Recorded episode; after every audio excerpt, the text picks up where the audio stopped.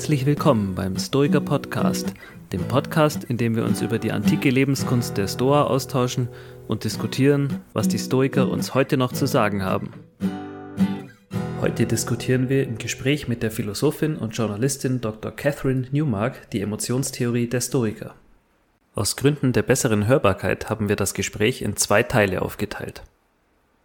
In dieser Folge geht es weiter mit Teil 2 man eben sagen, dann gibt es eben auch dieses Klischee der Stoiker, das ist der mit den emotionslosen Weisen, ha, ha, ha, das funktioniert doch nicht und dann wird das über die Jahrhunderte halt immer wieder auch als Polemik gegen die Stoiker eingesetzt. Also diese herzlosen, grausamen Philosophen, also Descartes schreibt so, was ich gehöre nicht zu diesen grausamen Philosophen, die Emotionslosigkeit predigen. Also das, das ist immer ein Abgrenzungsfaktor, das ist einfach das Klischee über die Stoiker, was dann durch die Geschichte läuft. Mhm. So. Wo, wo du gerade das gerade erwähnt hast, dass du dich vor allem mit den älteren älteren äh, Stoikern befasst hast. Ich frage mich manchmal, ob es nicht auch oder wie viel Reaktion auf irgendwie gesellschaftliche Normen damals schon, schon da drin steckten in dieser, dieser Philosophie auch, so dass äh, die Frage ist, wenn die halt, keine Ahnung, vier Bücher über die Emotionen geschrieben haben, hatten die damals so eine Art Problem mit Emotionen in der Gesellschaft vielleicht? Kön könnte da was drinstecken? Weiß man da was drüber? Weißt du was drüber? Ich weiß jetzt, also es ist eine super gute Frage. Ähm,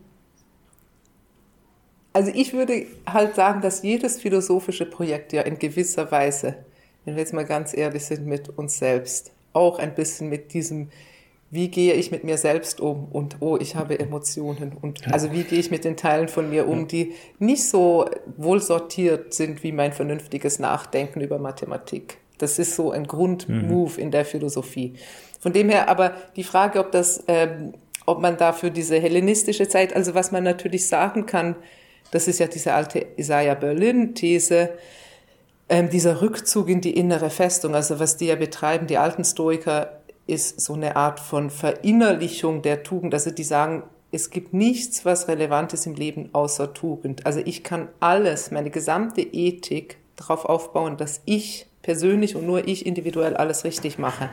Und das, ähm, Isaiah Berlin hat das schon, das ist ja ganz früh in diesen Aufsätzen über Freiheit, also in der Mitte mhm. des 20. Jahrhunderts beschrieben als ein Rückzug in die innere Festung, die so ähm, mit den äußeren Umständen zu tun hat. Also wir sind in der nachklassischen griechischen Zeit, diese frühen Demokratien sind untergegangen. Wir haben Alexander hat ein Weltreich erobert.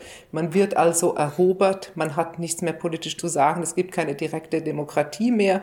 Man kann sich politisch nicht mehr einbringen. Man, her, man lebt unter Umständen unter einem Tyrannen. Das Einzige, was man noch am Griff hat, ist so die eigene Tugend und die eigenen mhm. Emotionen. Die soll man dann aber besonders im Griff haben. Und das finde ich ja auch einen interessanten Punkt, dass dann die Stoa immer dann wieder besondere Blütezeiten erlebt, wenn die äußeren Zeiten so ganz besonders gefährlich sind. Also in dem 16. Jahrhundert gibt es diesen Neustoizismus, weil die Religionskriege zerreißen Europa. Und dann kommen halt wieder Leute und sagen, ja, lest Seneca. Es geht nur um mhm. eure innere Tugend. Das mit dem Brandschatzen und Morden da draußen, das müsst ihr jetzt einfach mal ausblenden. Da könnt ihr nicht keinen Einfluss nehmen. Ihr müsst euch um innere Tugend bemühen. So, also ich glaube, da gibt's so, es ist eine Trostphilosophie, auch für, für Zeiten, wo es äußerlich äh, rau wird. Wieso ist der Stoizismus dann jetzt aktuell gerade wieder im Kommen? Brauchen wir auch gerade Trost?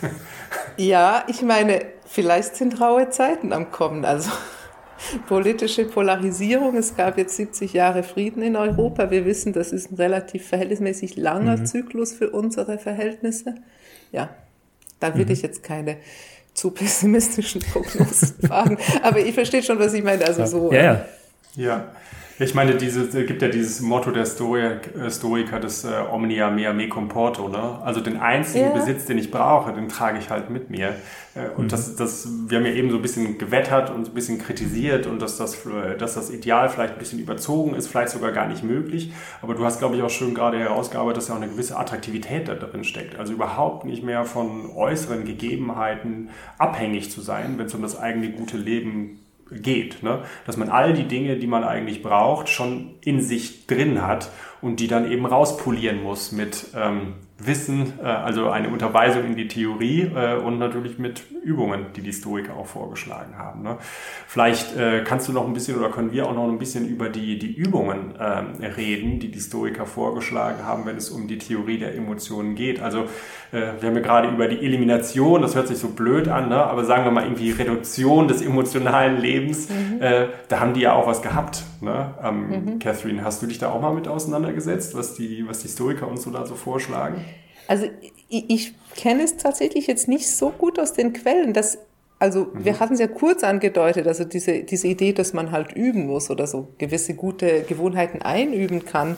Aber ihr kennt das ja vielleicht noch besser aus der kaiserzeitlichen Stoa. Das ist ja jetzt wiederum nicht meine Hauptphase. Äh, ich meine, was man ja erwarten würde, wäre, dass es tatsächliche Meditationsanweisungen gäbe, wie man diese mhm. unwillkürlichen Furchtreaktionen unterbindet. Aber so ganz viel Literatur kenne ich dazu nicht. Wie ist es bei euch? Kennt ihr da Dinge? Also, das ist eine spannende Frage aus dem, aus dem, aus der römischen Stoa, ja. Und ich würde behaupten, vieles von dem, womit heute auch äh, Stoa verkauft wird, basiert mhm. auf dem, was in der römischen Stoa passiert ist. Mhm. Aber wie du angedeutet hast, wenn du dich mit den Älteren befasst hast und da nichts drinsteckt, oder jetzt in den, in den Quellen, die wir haben, nicht, nichts drin ist, finde ich das auch sehr spannend. Ähm, also so mhm. als, als, als Forschungsgebiet, sage ich mal. Ähm, das Allereinzige, was mir einfallen würde, sind halt diese Kreise des Hierokles, ne, die so in diese antike Zeit passen würden. Wobei ich auch nicht weiß, inwiefern da erst später eine Übung draus gemacht wurde. Mhm. Mhm. Ähm, mhm. Also zumindest gäbe es seine Kreise. Das fällt mir noch so ein. Ja. Wie funktionieren die? In gewisser Weise sind das ähm, die Kreise, wie ich mich als Mensch quasi in, in, in der Welt befinde. Ähm, ist das, was habe ich im Zentrum? Ich, ich selbst, kommt dann schon mein, mein Körper, meine äh, Familie, mein, also mhm. erweitere ich meinen mein Einflusskreis immer weiter bis auf äh, mein, meine Stadt, mein Land ähm, und irgendwann die Welt. Und das wird als, ähm, gibt es als meditative Übung, dass man sich quasi vorstellen soll, wie man sein Bewusstsein in den Bereich erweitert oder andersrum, wie man diese, diese Bereiche weiter zu sich holt. So, um diesen mhm. Kosmopolit-Gedanken äh, zu stärken. Ja. Mhm. Also den Fremden so zu behandeln ja. wie die Familie, die Familie so wie sich selber und so. Ja. Genau. Aber es sind letztlich so, also es sind ja Imaginationsübungen. Mhm. Also es gibt keine mhm. genau. konkreten Körpertechniken. Das hat ja. mich immer gewundert, weil man kann die Stoa ja auch so in ein Verhältnis setzen, so zu taoistischen ja. oder buddhistischen mhm. Traditionen, wo es auch so um eine Art von, von Körper- und Geistbeherrschung geht. Und da gibt es ja viel stärkere, konkret leibliche Übungsvorgaben, also wie man atmet, wie man durch Gehmeditation und so weiter. Mhm. Ähm, also alles, was wir heutzutage ja auch so im Feld der Meditation, wenn wir versuchen, uns einigermaßen ähm, zu formen und äh, so ähm, unser ja, tugendhaft zu werden, dann denken wir schon auch über Meditationstechniken nach. Aber ich kenne da von den Stoikern nicht so viel dazu, muss ich sagen.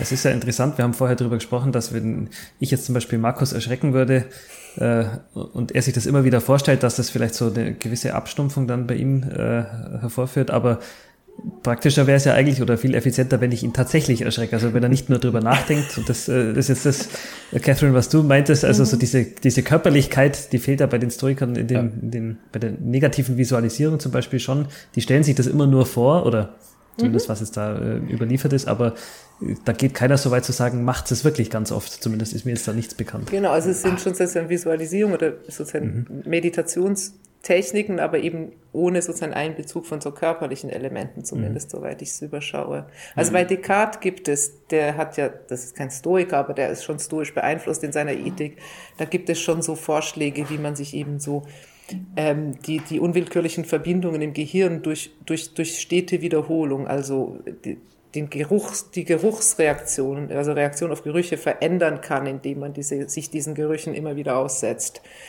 Das wäre so eine ansatzweise eine körperliche Umsetzung. Aber mhm. eben, das mhm. ist sehr spät. Hätten. Ich meine, weil, weil du jetzt eben nach den Quellen gefragt hattest, äh, zumindest bei der römischen Story, ich meine, Pierre Hadot war halt jemand, der ja. äh, sehr ausführlich darüber gearbeitet ja. hat. Und in The Inner Citadel versuchte er gerade eben auch so eine Systematisierung der verschiedenen Techniken, ja. ähm, der von Marc Aurel, die, die sich dann in den Meditationen finden und eben auch bei Epiktet.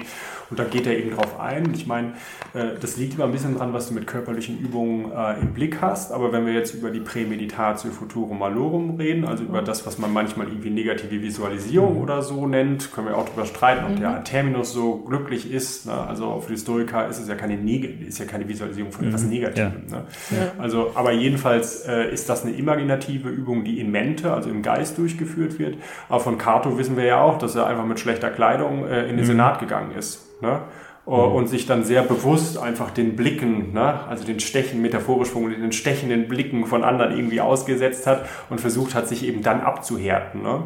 Und das mhm. ist dann eben auch eine In-vivo-Technik, ne, die wir ja, dann, ja, die wir dann, ist das das, was du im Blick hast mit diesen körperlichen Übungen oder meinst du damit noch? Ja, also das wäre ja eine. Ich meine, wir können uns da ja viele vorstellen, aber das finde ich ein super Beispiel für sowas, ja, klar. Mhm. Mhm. Also, dass man sich Situationen aussetzt könnten wir auch vielleicht von den, von den Königern irgendwas mitnehmen, die ja doch so eine leichte Verwandtschaft mit reinzieht. Mir fällt eine Story ein. Ich hoffe, ich habe sie, sie richtig verknüpft noch, dass, dass Zeno damals mit Suppe über den Marktplatz geschickt wurde, um irgendwas gegen Scham zu machen. War da irgendwas? Ich habe so eine Story im Kopf.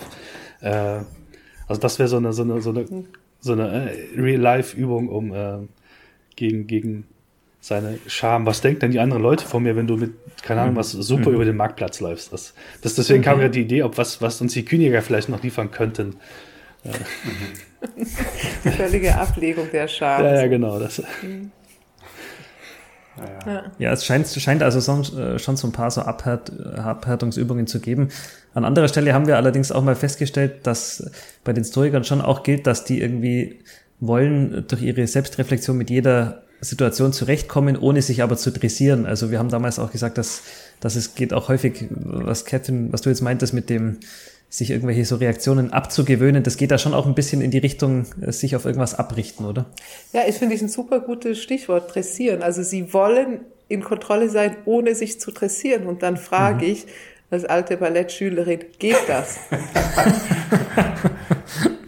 Ja. Äh, ist nicht, aber ich finde, das, das bringt es super gut auf den Punkt, was sie wollen. Die Frage ist, dann können wir jetzt ähm, Jedi-Ritter, der irgendeine so mhm. Mischung zwischen Taoisten und Stoikern. Also ich kenne in, in dem sozusagen großen Feld der, der, der, der Fiktion wenige Beispiele von Leuten, die Gott gleich werden ohne Dressur, weil mhm. immer diese irdische Schwere des, des ungelenken Körpers dabei ist bei uns Menschen aber ich, ich, ich mag das Stichwort total gerne.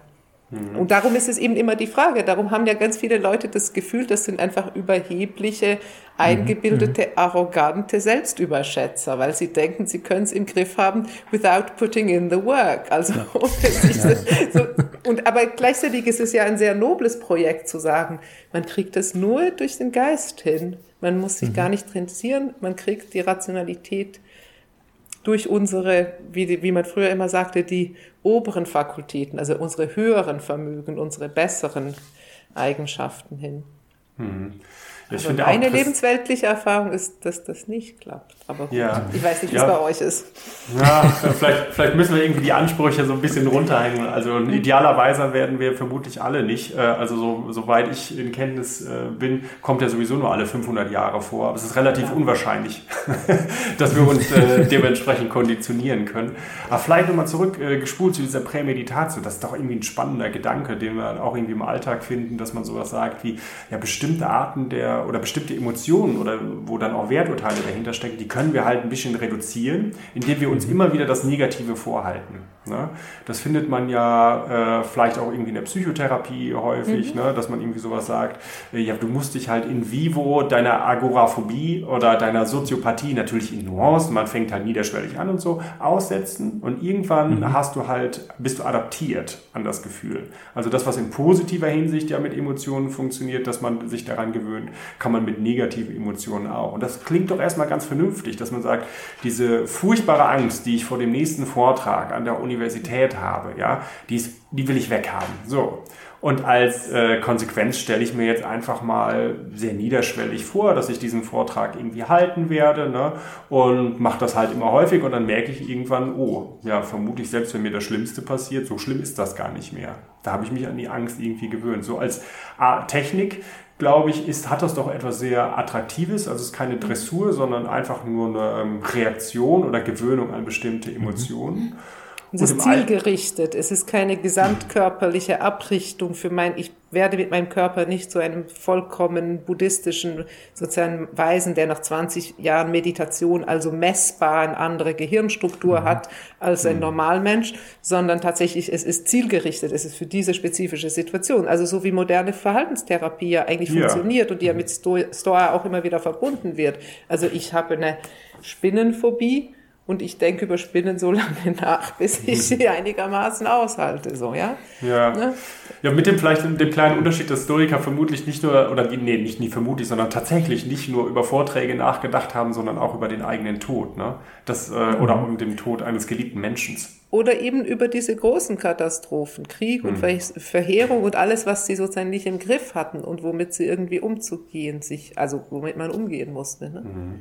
Aber ist das nicht eine vernünftige, vielleicht auch staatsbürgerliche Haltung, äh, wenn äh, jemand dann durch die Schicksalsstürme, die dann im Leben über uns hereinbrechen, nicht gleich ausrastet und angstentflößt wegläuft oder Panik schiebt oder sowas? Ja, das erleben wir häufig, ja, erleben wir heutzutage relativ häufig, sondern erstmal sagt, okay, das ist runtergedimmt bei mir, ich spüre das schon, ja, aber es führt nicht dazu, dass ich sozusagen nicht mehr denken kann.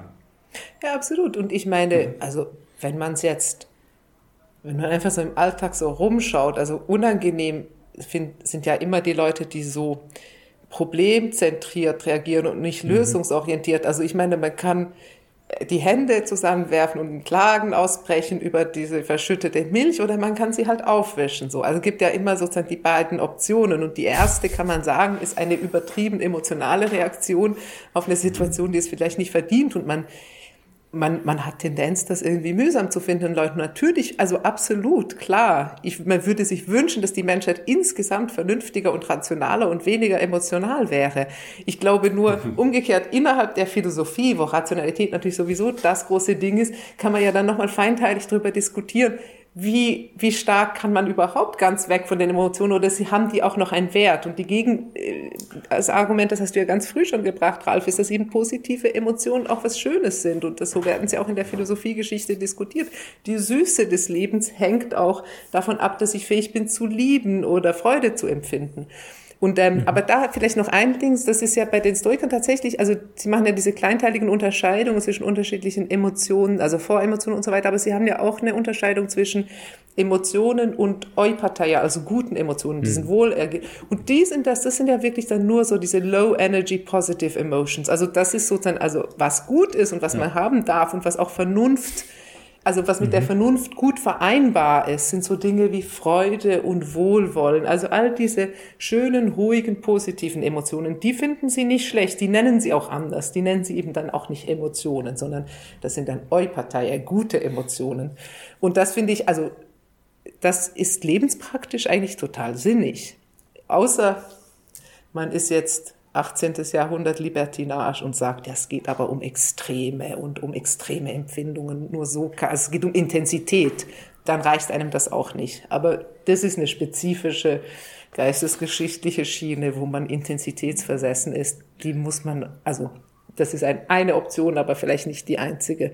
Mhm. Und die ist übrigens auch politisch gefährlich, weil Intensität kann Bungee-Jumping sein oder es kann ein Krieg sein. Also Kriegsbegeisterung mhm. ist ja auch ein Wille zur Intensität.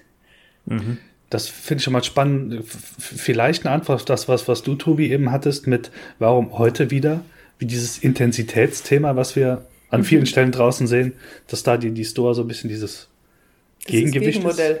Ja. ja. Mhm. Und mhm. eben weil die Intensität, also ich hatte, ähm, also wenn man so drüber nachdenkt, über politische Polarisierung, dieses Stärken der Extremen und der, der sozusagen äußeren Ränder, also man kann vielleicht schon eine Gegenwartsdiagnose machen, dass es eben nach 70 Jahren Frieden auch langweilig ist. Also in, in, in politischen radikalen Strömungen findet sich eine Intensität. Hm. Sie ist hasserfüllt, sie ist inter, mhm. intolerant, sie ist nicht zukunftsfähig im Sinne, dass sie keine Gesellschaft ergeben kann, die mehrere unterschiedliche Menschen integriert. Also sie ist, sie ist total destruktiv, aber sie ist intensiv. Und wenn man das eben parallelisiert zu anderen historischen Ereignissen, wo ganze Generationen sozusagen, also Erster Weltkrieg, mhm. junge, gebildete Menschen, die diese Kriegsbegeisterung mitreißt, einfach weil jetzt nach 50 Jahren wieder mal Krieg ist oder wie lange war das da, 40 Jahre oder 45 Jahre. Also weil diese Intensität etwas an sich hat, in Friedenszeiten kann es langweilig werden. Mhm. Und das ist, da sind die Stoiker natürlich schon schlauer. Ich fürchte nur, die mhm. Menschheit ist nicht schlauer.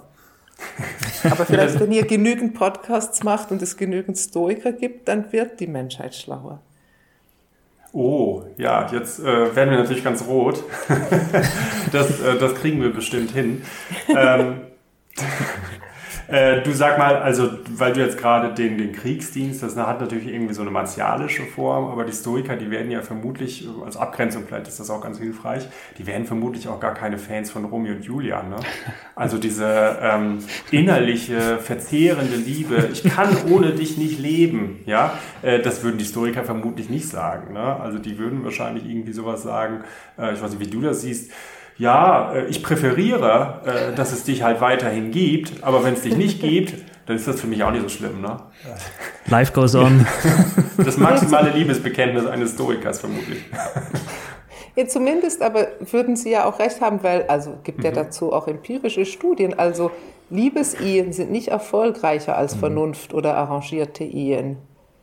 Also weil mhm. diese, dieses verzehrende, leidenschaftliche, das hat der Halbwertszeit. Darauf lassen sich keine stabilen sozialen Verhältnisse aufbauen. Mhm. Das muss mhm. man sich irgendwie auch klar sein. Leider. Mhm. Ja. Also ja, von dem her haben Sie auch wieder recht. Sie sind einfach so der vernünftige alte Onkel, der alles schon gesehen hat und recht hat. Aber man mag es mit 20 nicht hören. Vielleicht muss man erst drauf kommen. Ne? Ja. ja, das ist doch auch vielleicht für den, für den Schluss irgendwie ein gutes Stichwort. Ähm, ja, was würdest du denn, äh, was würdest du denn mitnehmen von den, von den Stoikern? Also das, was wir von dir jetzt ja gehört haben, am Anfang waren wir so ein bisschen, oder warst du so ein bisschen, ein bisschen kritisch äh, auch mhm. unterwegs, aber zum, zum Schluss äh, haben wir so die Kurve hin, hingekriegt zum langweiligen Onkel, der alles irgendwie noch schon, äh, schon weiß. Ne? Also die Wahrheit ist wahrscheinlich differenzierter.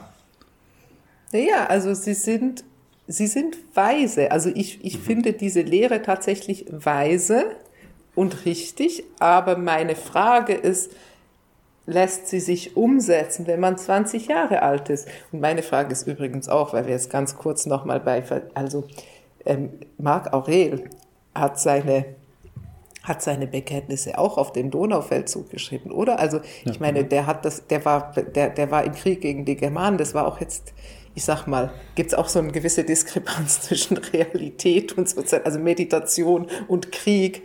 Ähm, aber nee, was, also ich, ich finde die, die, die inhaltlichen Überzeugungen der Stoiker absolut bedenkenswert. Sie stoßen, wie so vieles in der Philosophie, immer wieder an die auf diese verdammte Realität, die so schwierig mhm. in den mhm. Griff zu kriegen ist. Aber von daher sind sie eben auch, glaube ich, darum auch so nachhaltig attraktiv, weil wir sie alle irgendwie einsehen, aber auch als schwierig empfinden. Also sie sind immer eine Herausforderung. Also diese Grundidee, ich habe Emotionen und ich muss sie irgendwie kontrollieren und mit denen sinnvoll umgehen, die ist einfach nicht falsch. Und dass es eine Anstrengung ist und wie du sagst, Markus, nur alle 500 Jahre jemand wirklich so weise ist, dass er es ganz hinkriegt, das ist dann die zweite Sache. Aber ja. bemühen kann man sich halt immer. Ja, also du siehst es schon auch so als edles Ideal, äh, an dem es dich lohnt, entgegenzustreben. Ich finde schon. Außer ich bin gerade so ein bisschen äh, subversiv oder trotzig drauf und so sagt, nee, ich will nicht vernünftig sein.